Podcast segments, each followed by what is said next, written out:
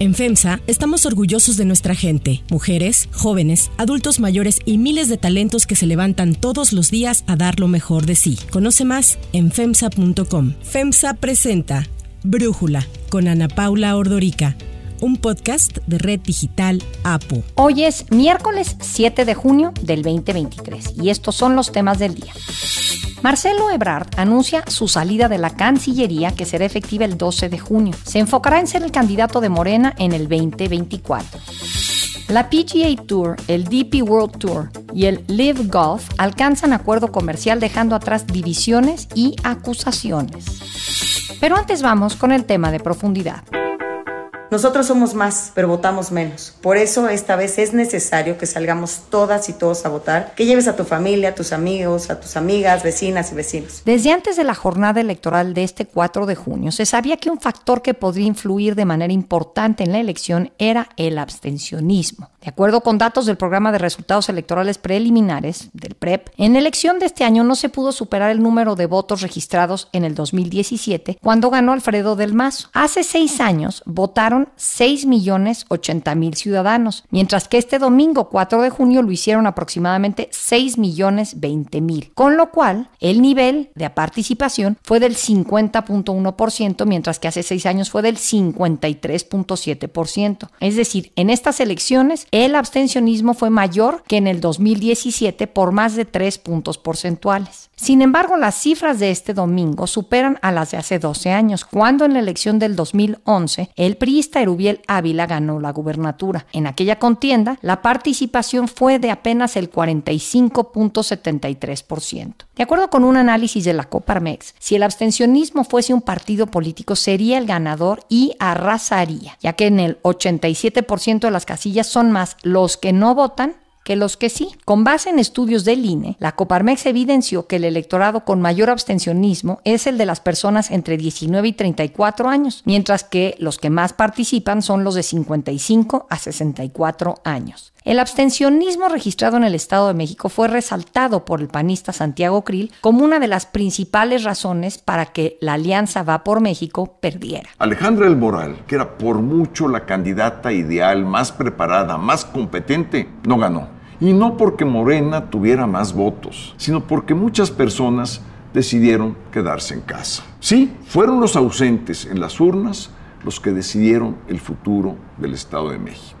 De acuerdo con datos del PREP, aproximadamente por cada 10 votos que Morena consiguió en el Estado de México, sus aliados, el Partido del Trabajo y el Partido Verde, aportaron 5, mientras que para la alianza va por el Estado de México, de cada 10 votos que recibió Alejandra del Moral, el PRI aportó 6 y sus aliados PAN y PRD aportaron 4. El Estado de México está conformado por 45 distritos electorales, 36 los ganó Delfina Gómez, mientras que Alejandra del Moral ganó 9. El mayor número de votos de Delfina Gómez fue en Gilotepec, en Islahuaca y en Ojo de Agua. Hay que destacar que el cuarto municipio en donde más votos obtuvo Delfina Gómez fue Atlacomulco, el principal bastión priista en el Estado de México. Alejandra del Moral ganó por su parte Tlanepantla, Toluca y Metepec principalmente. En este escenario, en donde por primera vez en la historia perdió el PRI la gubernatura del Estado de México, integrantes de la oposición señalan que al igual que en la pasada elección presidencial, un grupo de personas que no a la mayoría está eligiendo a los gobernantes debido a que el grueso de los ciudadanos decidió, por diversos motivos, no ejercer su derecho al voto, por lo que integrantes de partidos políticos, organismos empresariales y organizaciones civiles están llamando a la gente a revertir esta tendencia en las elecciones del próximo año, entre ellos la diputada Mariana Gómez del Campo del PAN. Por eso es importante que la ciudadanía se involucre, que conozcan a sus candidatos. En el Estado de México salió a votar menos del 50% del padrón electoral y a partir de octubre va a gobernar una mujer que fue elegida por poco más del 25% de los habitantes de su estado. Imagínense, así las cosas. El análisis.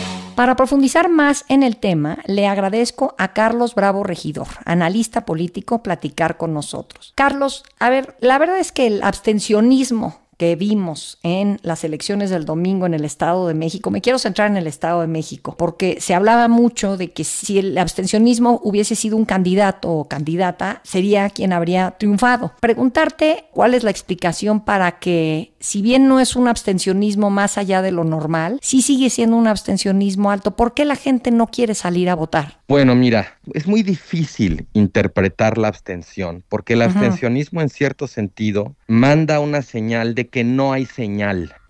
No es legible como es legible un voto por un partido, como es legible la anulación del voto. O sea, la abstención puede tener muchísimas razones que son muy difíciles de distinguir porque lo que está haciendo la gente precisamente es quedarse en su casa, mandar la señal de no quiero votar. ¿Por qué? Uf, pues hay muchísimas razones, ¿no? Me parece muy importante lo que dices respecto a que el nivel de abstencionismo en esta elección en realidad no está fuera del rango de la normalidad, de lo que ha sido, digamos, los porcentajes de abstencionismo en el Estado de México. A veces sube, a veces baja, pero está muy cerca de lo que ha sido el pro, de lo que fue el promedio de las cuatro elecciones anteriores Quizás estamos hablando tanto del abstencionismo no porque el porcentaje sea sorprendente en sí, sino porque sobre todo desde el flanco de la alianza opositora se generó una falsa expectativa de que iba a haber eh, mayor participación. Todavía, digamos, falta hacer el análisis de la filigrana desmenuzado por municipio, por distrito, para ver en dónde se concentraron digamos, mayormente los electores que decidieron no salir a votar, pero adjudicarle en este momento algún tipo de causalidad al abstencionismo, la verdad es que es una salida en falso. Eh, Aunque eso hizo Santiago Krill y de alguna manera Marco Cortés señalaron este abstencionismo cuando de alguna manera hicieron su explicación el lunes de qué es lo que había pasado en estas elecciones y por qué habían perdido el Estado de México. Pues sí, pero realmente ahí lo, desde mi punto de vista lo que estamos viendo es a una oposición mucho más instalada en la autocomplacencia que dispuesta a la autocrítica. Yo creo que en este momento no se puede culpar al abstencionismo porque además ni siquiera sabemos, es suponer que una mayoría de quienes se abstuvieron hubieran votado por la oposición y no hay ningún fundamento para suponer eso mientras no tengamos un análisis de mucha mayor filigrana. Me parece una manera fácil y falaz de las oposiciones de escurrir el bulto de su responsabilidad. Hay mucha gente diciendo que, lo que decías tú al principio, ¿no? Esto de que si el abstencionismo fuera un candidato ganaría, sí, pero es que así no se puede leer el abstencionismo, no se le puede adjudicar, digamos, con tanta claridad una intención, ¿no? es precisamente el problema con quienes se abstienen, que no sabemos por qué lo hacen. En todo caso, lo que sí de alguna manera podríamos deducir es que una de las razones probables por las que se quedan en su casa es porque no los entusiasma ninguno de los partidos o ninguno de los candidatos que están compitiendo. Y si la oposición tenía el argumento de que entre mayor participación, mayor probabilidad de ganar, pues entonces la oposición falló en entusiasmar al electorado para que participara en niveles mayores a los del promedio histórico y pudiera la oposición tener algún chance. Qué fácil echarle la culpa a la apatía del electorado y no a la incapacidad de los partidos para sacar a ese electorado a votar. Totalmente. Cuando vemos estos señalamientos también de que el gobernador Alfredo del Mazo entregó la plaza, a mí me llama mucho la atención porque pues llevamos años tratando de construir una democracia en donde no sean los operativos de partidistas los que lleven a la gente a las urnas y que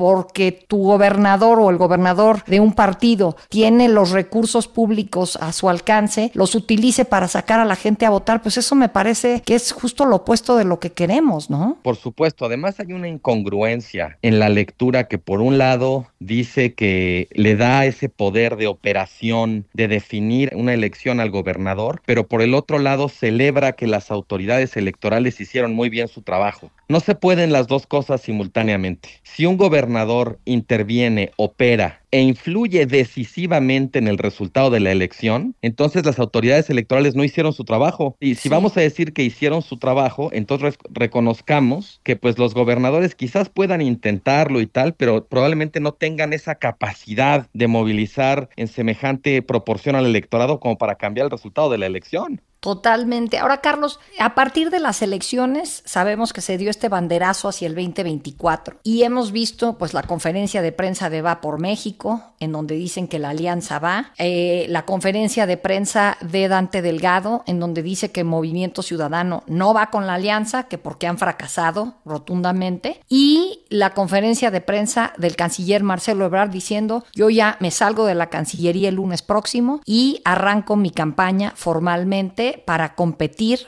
con la bandera de Morena por la presidencia del 2024. O sea, quiere ocuparse de, de, ganar la encuesta de Morena. ¿Cómo ves estos acomodos? ¿Cuál es tu análisis hacia adelante? Mira, yo creo que en el caso de las oposiciones aliancistas, el PAN, el PRI y el PRD, pues sí, lo que veo es un intento por tratar de escurrir el bulto, por no acusar recibo de los resultados pues tan deficitarios que ha dado la estrategia de las alianzas. El otro día escuchaba el dato de que de cada cinco elecciones en las que hay esta alianza opositora de PRI, PAN, PRD, pierden. Entonces, pues una, una efectividad del 20% con todo lo que están invirtiendo en eso, pues la verdad no, no es una buena inversión, no es un buen retorno. ¿No?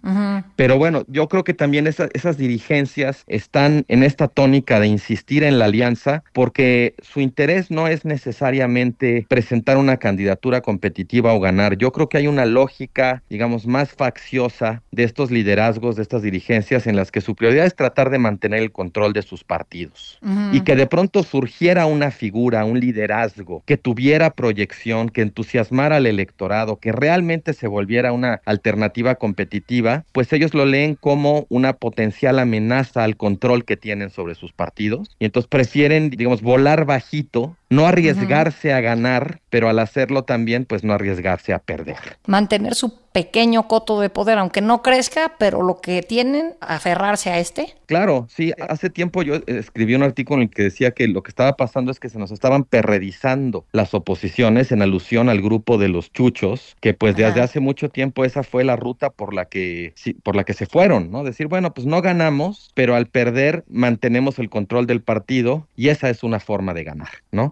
Yo tengo la sensación de que el PRI y el PAN están en muy buena medida en esa misma lógica. A diferencia, por cierto, de Movimiento Ciudadano. Yo creo que Movimiento Ciudadano sí está intentando hacer algo diferente. No sé si le va a salir y tengo muchas preguntas, por ejemplo, sobre cuál fue la razón por la cual eh, retiraron a su candidato en Estado de México, por qué no presentaron candidatura en Coahuila, porque bueno, pues sabemos que es esa decisión de entrada pues es muy cuestionable. Los partidos políticos existen para competir por el poder. Si tú renuncias a competir por el poder, entonces ¿De qué, ¿De qué vas? ¿De qué se trata entonces? Número dos, también hacia el final de la campaña circuló un video que hicieron algunos personajes de Movimiento Ciudadano diciendo que con el PRI a la esquina y que fue interpretado como una, un intento de ayudar a Morena en la elección del Estado de México. También eso fue muy raro, ¿sabes? Decías, ¿por qué, ¿por qué Movimiento Ciudadano estaría tratando de ayudar a Morena con una campaña que se llaman con el PRI a la esquina? Entonces yo creo que Movimiento Ciudadano dentro de todo y a pesar de estas incógnitas o incongruencias, tiene un rumbo claro,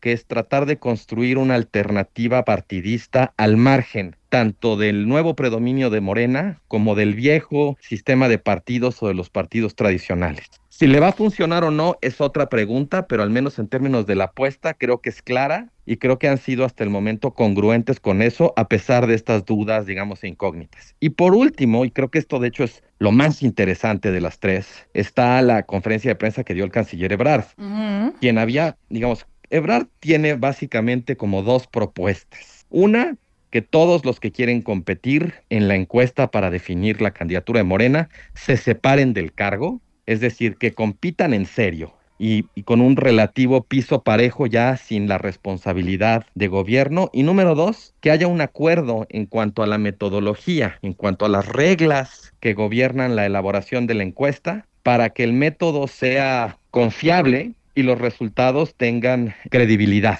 Yo creo que es una solicitud muy sensata muy seria. Marcelo no está pidiendo ser él, está pidiendo que la competencia sea de verdad y que no haya una encuesta patito como tanta ha sabido en la historia, no solo de Morena, sino también incluso en el caso del PRD, ¿no?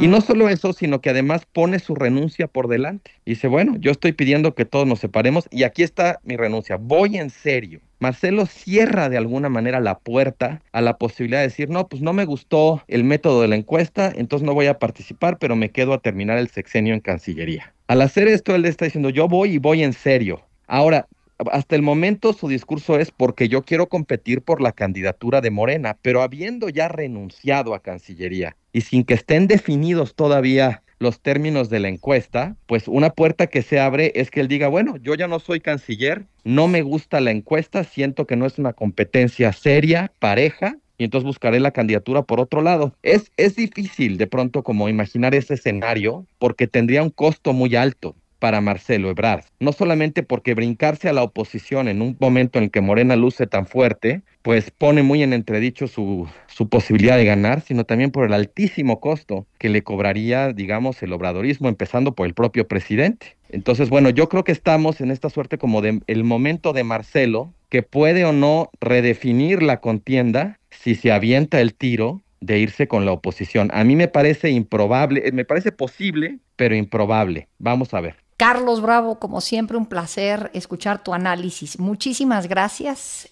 por platicar con nosotros. Al contrario, siempre es un gusto platicar contigo, Ana Paula. Si te gusta escuchar Brújula, te invitamos a que te suscribas en tu aplicación favorita o que descargues la aplicación Apo Digital. Es totalmente gratis y si te suscribes será más fácil para ti escucharnos. Además, nos puedes dejar un comentario o calificar el podcast para que sigamos creciendo y mejorando para ti. Hay otras noticias para tomar en cuenta. 1. Carrera presidencial. Como ya lo comentábamos con nuestro invitado de hoy, Carlos Bravo Regidor, el canciller Marcelo Ebrard, una de las llamadas corcholatas, anunció que a partir del próximo lunes 12 de junio dejaría la Secretaría de Relaciones Exteriores para enfocarse en buscar la candidatura presidencial de Morena. En medio de porras por parte de diputados, senadores y alcaldes afines a su proyecto y en medio de diversas especulaciones sobre si buscará aparecer en la boleta con o sin Morena, el hasta ahora canciller dijo que estaba orgulloso de formar parte de del gobierno de Andrés Manuel López Obrador. Habló de la cuarta transformación, como ellos mismos se definen. Me entusiasma participar en este gran movimiento Morena. Me entusiasma y me enorgullezco ser parte de la cuarta transformación y también me entusiasma actuar con congruencia respecto a lo que hemos propuesto. Por eso me separo del cargo y voy a encontrarme con las ciudadanas y ciudadanos. Ebrard también dedicó unas palabras al presidente Andrés Manuel López Obrador, a quien agradeció su respaldo y confianza. Quiero agradecer muy especialmente al presidente López Obrador su respaldo, su confianza, su generosidad, su orientación y su cercanía todos estos años. El canciller confirmó que asistirá el próximo domingo a la reunión del Consejo Nacional de Morena en donde se definirá el método de selección del candidato o candidata presidencial, en un intento de enviar un mensaje de unidad específicamente a quienes apoyan en su aspiración política, así remató Ebrard su mensaje a medios. Sonrían, compañeras, compañeros, todo va a estar bien.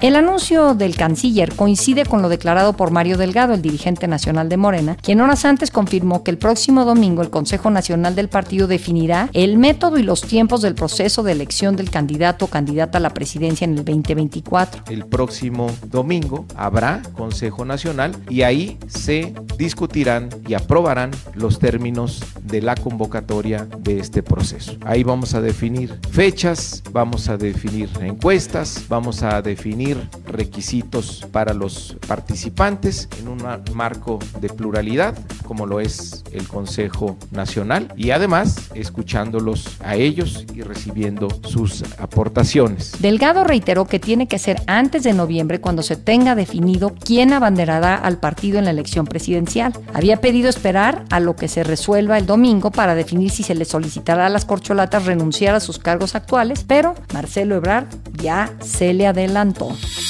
2. Unidad en el golf. De manera sorpresiva, ayer se anunció un acuerdo de negocios y derechos comerciales entre el PGA Tour, el DP World Tour, anteriormente conocido como European Tour, y el Fondo de Inversión Pública Saudí, propietario del circuito Live Golf. El acuerdo pone fin a los muy notorios enfrentamientos entre el PGA Tour y el controvertido Live Golf, una iniciativa respaldada por Arabia Saudita que aspiraba a organizar un circuito que compitiera directamente con el Tour con base en Estados Unidos. La aparición del proyecto saudí llevó a varios jugadores de muy alto nivel a renunciar al PGA Tour para sumarse al Live Golf, que ofrecía bolsas de premio mucho más atractivas, provocando una división en el mundo del golf. De la negociación alcanzada se anunció que saldrá una nueva organización que liderará el golf mundial. Así habló el comisionado del PGA Tour, Jay Monahan. And it's a historical day for the PIF and the DP World Tour. And you're right, you know, there's been a lot of tension in our sport over the last couple of years. But what we're talking about today is coming together to unify the game of golf and to do so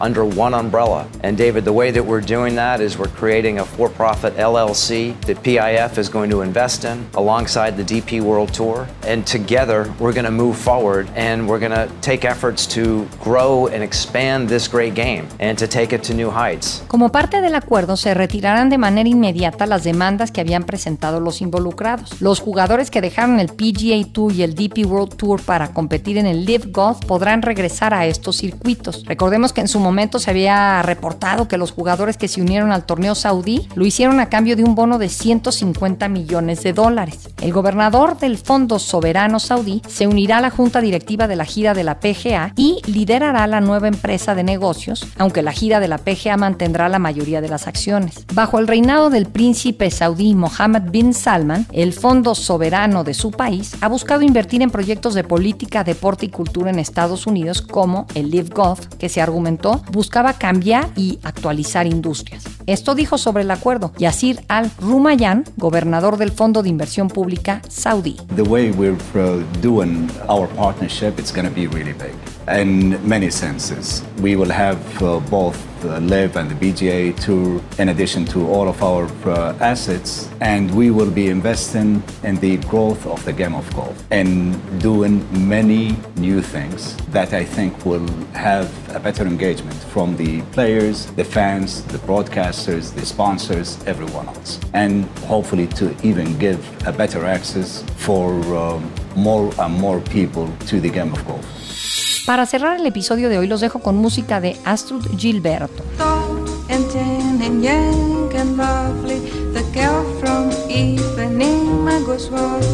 A los 83 años murió la cantante brasileña Astrud Gilberto, una de las voces que internacionalizó la bossa nova. La cantante que vivía en Estados Unidos desde los años 60 fue probablemente la artista más reconocida de la bossa nova en inglés, al dar voz a las melodías de los principales compositores del género como Tom Jobim o Vinicius de Moraes. A los 22 años interpretó la versión en inglés de Garota de Ipanema, con la que ganó el premio Grammy. Su música logró fusionar la bossa nova con influencias del jazz, el pop y la música popular brasileña, con lo que creó un sonido distintivo y elegante que influenció a varias generaciones de músicos, sobre todo brasileños.